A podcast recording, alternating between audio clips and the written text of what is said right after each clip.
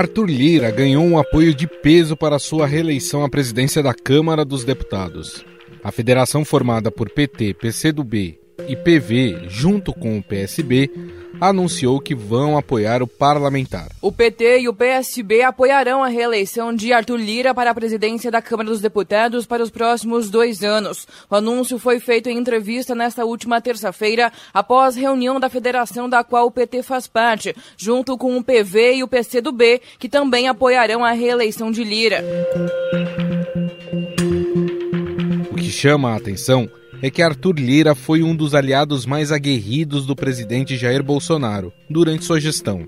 Como líder do PP, Lira foi um dos articuladores da aproximação do Centrão com o atual presidente, o que lhe garantiu o apoio necessário para se eleger presidente da Câmara. Está eleito o presidente da Câmara, Arthur Lira, do Progressistas, com 302 votos, leva a disputa no primeiro turno encerrando assim a gerência de Rodrigo Maia e de seu grupo à frente da Câmara dos Deputados.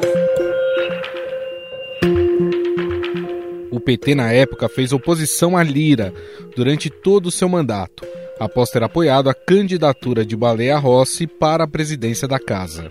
Durante a crise da pandemia, com as acusações de que o governo afrontou a ciência com medicamentos sem comprovação científica e com atraso na compra de vacinas, Lira foi responsável por engavetar pedidos de impeachment, entre eles um super pedido que listou 23 crimes de responsabilidade atribuídos ao presidente. Foi apresentado hoje na Câmara aquele que está sendo chamado de super pedido de impeachment do presidente Bolsonaro, já que reúne argumentos de outros mais de 100 já protocolados.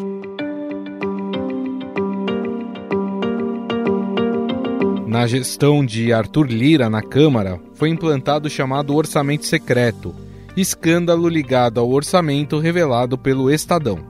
O instrumento passou a ser usado pelo presidente Bolsonaro sob a tutela do parlamentar para angariar apoio junto ao Congresso. Sobre o orçamento dito como secreto, o que seria da atenção básica no Brasil se não tivessem esses recursos da saúde, mas que todas as prefeitas e os prefeitos sabem o quanto é importante para pagamento de folha, compra de medicamentos, de equipamentos.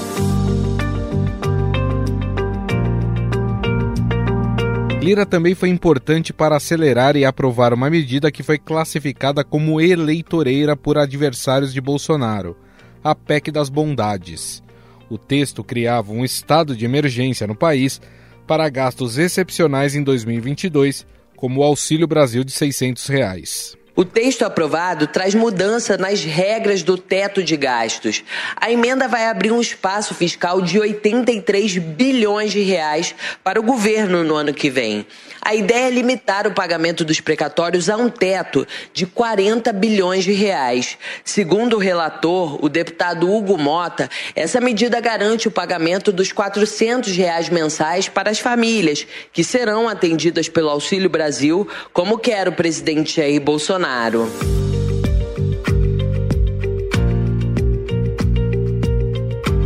Na votação dessa PEC, em 12 de julho, Lira mudou o regimento de deliberação e permitiu o voto à distância em uma terça-feira, algo possível, segundo as regras do regimento, somente nas segundas e sextas-feiras. O presidente da Câmara também autorizou a votação de parlamentares em licença médica, algo que é proibido. Durante os arroubos autoritários de Jair Bolsonaro, Arthur Lira se manteve em completo silêncio. Nos protestos de 7 de setembro do ano passado, quando Bolsonaro xingou o ministro do Supremo Tribunal Federal Alexandre de Moraes e disse que não aceitaria mais ordens do magistrado, o presidente da Câmara minimizou a fala. Em tempo Quero aqui enaltecer a todos os brasileiros que foram às ruas de modo pacífico. Uma democracia vibrante se faz assim, com participação popular e liberdade, respeito à opinião do outro. Mas, desde a vitória de Lula nas urnas, algo mudou. Lira foi um dos primeiros a reconhecer a eleição do petista publicamente, antes mesmo de ligar para Bolsonaro. Soltou um pronunciamento, o presidente da Câmara dos Deputados, Arthur Lira, abre aspas. O Brasil deu mais uma demonstração da vitalidade de sua democracia, da força de suas instituições e do seu povo. A vontade da maioria, manifestada nas urnas, jamais deverá ser contestada. Ao presidente eleito, a Câmara dos Deputados lhe dá os parabéns e reafirma o compromisso com o Brasil.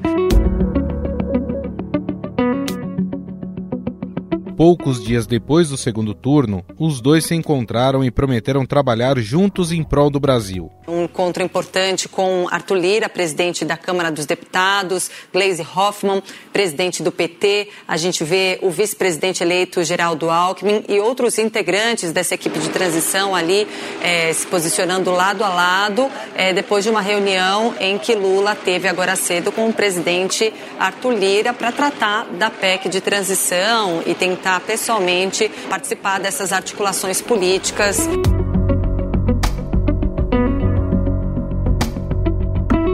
Esse apoio a Arthur Lira tem alguns interesses.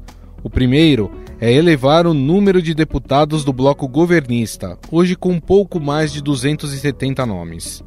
Essa movimentação garantiria a tão sonhada governabilidade para Lula aprovar projetos no parlamento, como a PEC da transição. Lula acertou com Lira a aprovação da PEC da transição até o dia 15 de dezembro. Fato é que no encontro ficou definido isso, o texto da PEC está praticamente pronto, segundo um dos interlocutores do ex-presidente da República. Basicamente, ele vai permitir que os recursos para o Bolsa Família, incluindo os 150 reais a mais para cada filho das famílias, famílias extrapolem a regra do teto de gastos do orçamento.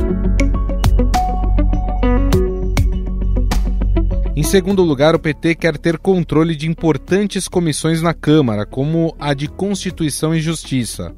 Historicamente, o partido com maior bancada fica com essa presidência. No caso, seria o PL.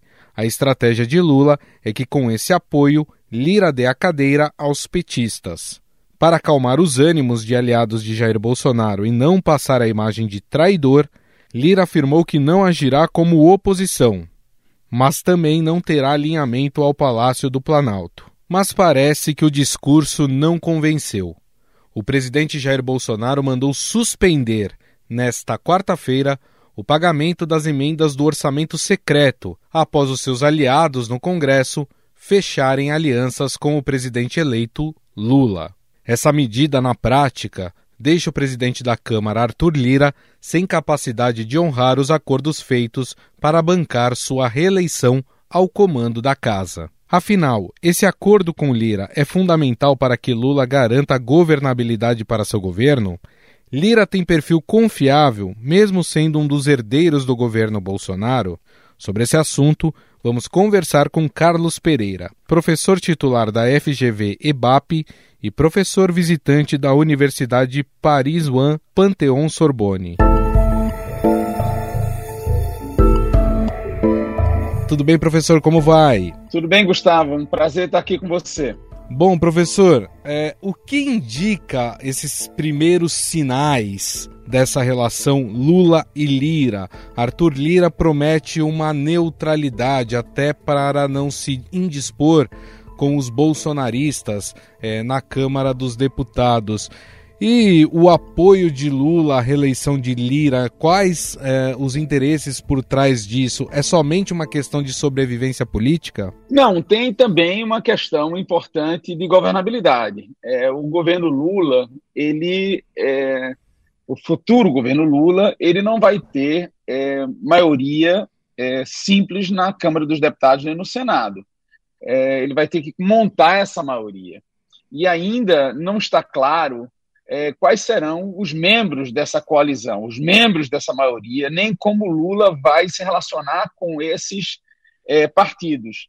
É, no passado, é, Lula montou coalizões muito grandes com muitos partidos, os partidos eram muito heterogêneos, é, não houve uma partilha de poderes e de recursos de forma proporcional ao peso político de cada um desses parceiros no legislativo.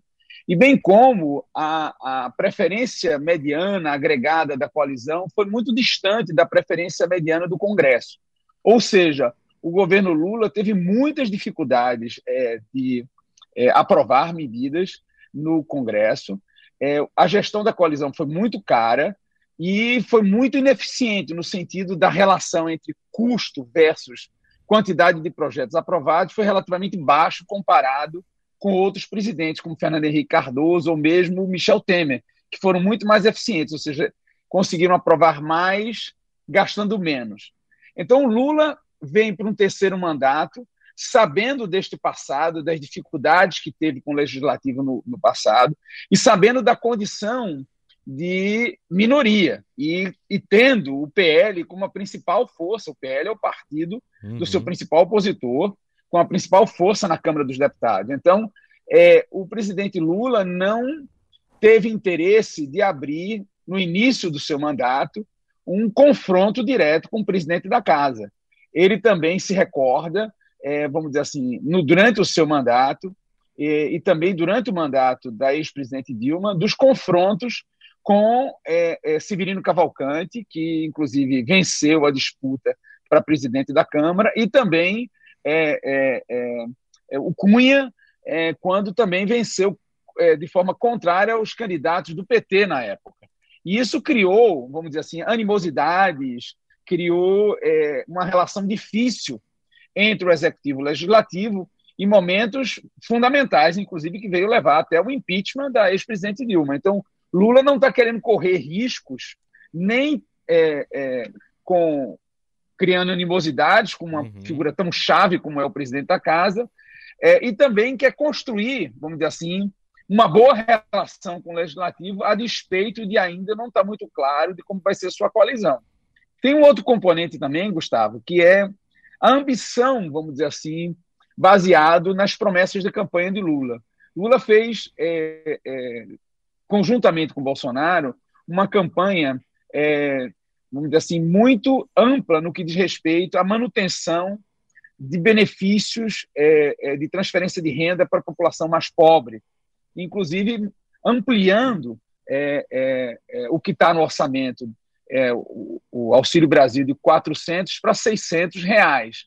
e isso vai gerar, vamos dizer assim, pressões importantes do ponto de vista fiscal, e o governo optou por esse caminho, optou pelo caminho de, de ser, vamos dizer assim, consistente com suas promessas de campanha. O presidente Lula poderia não ter feito isso. Poderia, por exemplo, ter feito um discurso é, identificando as ineficiências do programa Auxílio Brasil, que tem várias inconsistências, tem fraudes e tudo mais. E ele poderia ter feito um, um discurso, uma narrativa de tentar restabelecer o Bolsa Família, e aí não seria necessário, vamos dizer assim, fazer tamanhas concessões agora no início do mandato para Arthur Lira ou mesmo para os partidos do Centrão. Ou seja, vai ter que ter alguma coisa em troca. E o que eu temo, o que esteja em troca seja justamente a reeleição do Lira, ou pelo menos a não apresentação de um candidato alternativo a ele, é, e também a manutenção do orçamento secreto. É, aliás, o senhor citou o orçamento secreto. A força que Lira conquista dentro da Câmara dos Deputados, ela vem é, em conjunto aí com a implantação do orçamento secreto, que ajudou Bolsonaro em muitos momentos a aprovar é, PECs, propostas importantes ali para o governo dele, é, mas também deu ao Lira um, um poder muito maior é, sobre os seus pares. É, dá para a gente dizer hoje que com o orçamento secreto, Lira ele tem um poder igual ou até maior do que o presidente da República? Não, também não é bem assim. É, ele tem um poder muito grande dentro do legislativo, porque esses recursos são fundamentais para vários parlamentares conquistarem a sua reeleição. Nós sabemos que no Brasil a principal variável que é, explica é, uma uma, uma maior probabilidade de reeleição de um deputado federal ou de um senador é a, vamos dizer assim, a manutenção das conexões do parlamentar federal com a sua rede local de interesses. Né? Cada parlamentar tem uma rede local de interesses em municípios é, em que teve mais votos durante o processo eleitoral. Essa rede local de interesse é muito diversa e ela varia de deputado para deputado, de senador para senador. Mas, em última instância, ela é formada por interesses locais, pelo dono da empreiteira local, pelo juiz, pelo padre, pelo vereador, pelo prefeito, que montam uma rede local de interesse e vai ter e, e essa rede vai estar nutrida por recursos públicos de origem desse parlamentar. Né? Então, quanto, quanto mais esse parlamentar for efetivo é, na alocação desses recursos, alimentando essa rede local de interesse, mais essa rede local vai estar motivada na reeleição desse parlamentar. Então, esse, esse poder ele é muito importante é, é, que o Lira, de certa forma, conquistou com suas negociações com o presidente Bolsonaro, quando o presidente Bolsonaro, numa situação de grande vulnerabilidade política, procurou o Centrão para montar uma coalizão não majoritária, mas pelo menos uma coalizão grande o suficiente que impedisse qualquer tentativa do legislativo de abreviar o seu mandato. É, entretanto, eu gostaria de frisar que o orçamento secreto ou as emendas de relator não são obrigatórias, não são impositivas, como são as emendas é, individuais dos parlamentares ao orçamento, é, que desde 2015 são obrigatórias, é, bem como as emendas coletivas, que também desde 2018 também passaram a ser obrigatórias. As emendas de relator, elas não são obrigatórias. O executivo ainda tem discricionariedade de rejeitar a sua execução, certo? Então, em última instância, é, o Lira é, ele pode é, é, é, jogar estrategicamente com a sua base na promessa, vamos dizer assim, de recompensa com emendas de relator, dependendo do comportamento desses parlamentares defendendo a sua reeleição, mas, ao fim e ao cabo, compete ao executivo, compete ao presidente executar ou não. Então, é, é, é, em última instância, se o presidente Lula tiver disposição política, vontade política suficiente para eliminar o orçamento secreto, assim ele pode fazer, porque nada o obriga a executar. O, o risco é que o presidente Lula, para é, conseguir aprovar é, essa PEC emergencial, essa PEC do fura-teto, ela, ela, ele, de certa forma, negocie com o Lira a manutenção da execução das emendas de relator, e aí sim é, é, se configuraria uma espécie de estelionato eleitoral, uma vez que Lula fez campanha aberta é, defendendo o fim dessa, de, dessas emendas de relator, por é, essas emendas de relator ser uma grande fonte de comportamentos oportunistas, de corrupção, porque é, é, não existe no orçamento é, secreto, nas emendas de relator, é, um DNA da emenda. Você só vai saber como o recurso será a, encaminhado e a quantidade, o que será é, é, aprovado e, de fato, executado posteriormente. Agora, chamou a atenção também, professor, é, como rapidamente tanto Arthur Lira como os partidos que compõem ali o Centrão, eles acenaram positivamente para Lula. É, é, isso faz parte da sobrevivência do Centrão, ou seja, rapidamente se adaptar ao governo que está é, entrando? Essa sua pergunta é uma pergunta muito interessante, porque assim isso não é um problema apenas do Centrão. Né? Existem vários partidos no presidencialismo multipartidário, como é o presidencialismo brasileiro, que, é, embora identifiquem que a trajetória majoritária de você lançar um candidato a presidente ela possa trazer maiores retornos no que diz respeito a mais acesso a poder e a recursos públicos sob o seu domínio, muitos partidos é, se abstêm de lançar candidatos a presidente, porque é, por várias razões. Uma delas é porque é, lançar um candidato a presidente é muito caro. Você compete com os recursos do fundo partidário, do fundo eleitoral. Quanto mais você gasta numa campanha presidente, menos você vai ter para gastar numa campanha para deputado federal, estadual, governador e assim sucessivamente.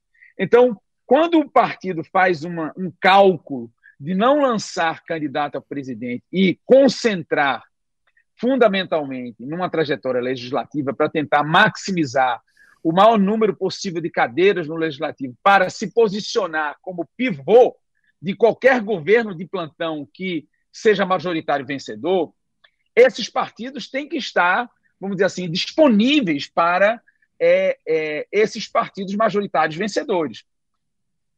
Existem outros partidos, como, por exemplo, que fazem parte do Centrão, como o PL, que lançou um candidato a presidente e que foi o presidente Bolsonaro, que foi derrotado nas urnas, mas o presidente Bolsonaro teve uma votação estupenda, a despeito de ter sido derrotado.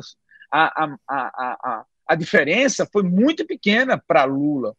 Então, é, a escolha que o PL tem que enfrentar hoje é se ele vai topar é, a condição de majoritário, de se, manter, de se manter na condição de majoritário perdedor, né? ou seja, você não adere a, ao majoritário vencedor, se mantém na oposição, mas ao fazer isso, esse partido tem que estar disposto a empobrecer, tem que estar disposto a comer pão e água. Por quê? Porque a maioria dos recursos políticos e financeiros vão ser drenados pelo majoritário vencedor para aqueles partidos que fazem parte da sua coalizão. Então, se você opta ficar na oposição, você tem que estar disposto a empobrecer.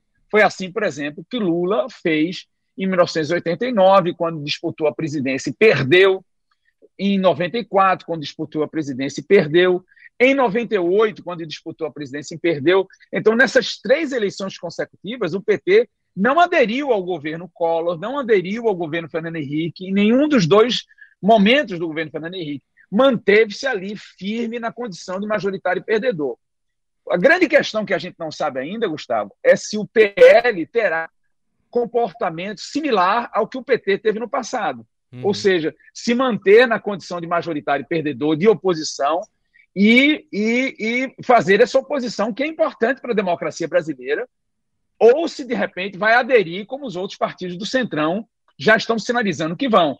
Hoje, o noticiário, os jornais já noticiam que o presidente Lula fez uma oferta aos, à, à União Brasil, fez uma oferta ao, ao PSD é, é, e também ao MDB, para que esses três partidos façam parte da sua coalizão. A gente não sabe ainda o que foi ofertado e se esses partidos já aceitaram ou não. Essa notícia correu hoje. Agora, não se sabe ainda se houve alguma oferta para os outros partidos do Centrão. É, ainda eu não, eu não soube disso, mas eu não estranharia se isso ocorresse, porque é muito difícil, como eu falei antes, é que um partido que não tenha lançado candidato a presidente é, é, se mantenha numa, numa, numa, postura de oposição sistemática ao governo. Claro. Mesmo os que lançaram candidato a presidente e foram relativamente bem sucedidos, como o PL, né, chegou ao segundo turno e teve quase é, é, 60 milhões de votos, ou mais de 60 milhões de votos, quer dizer, uma diferença de menos de dois pontos percentuais para o vencedor, Quer dizer, existe um contingente enorme de eleitores, mesmo esse partido, ele vai ter que considerar se vale a pena se manter nessa posição difícil durante o mandato, mas que uhum. pode gerar retornos futuros se ele vier a ganhar as próximas eleições. Bom, nós conversamos com o professor titular da FGV BAP e professor visitante da Universidade de Paris, Pantheon Sorbonne, o professor Carlos Pereira, a quem eu agradeço mais uma vez aqui pela entrevista. Muito obrigado, viu, professor? Foi uma ótima conversa, Gustavo. Muito obrigado. Até outra. Estadão Notícias.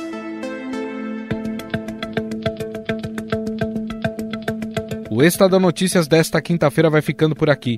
Contou com a apresentação minha, Gustavo Lopes, o roteiro, produção e edição são minhas, de Jefferson Perleberg e Gabriela Forte. A montagem é de Moacir Biasi. Mande seu comentário e sugestão para o nosso e-mail podcast@estadão.com. Um abraço e até mais.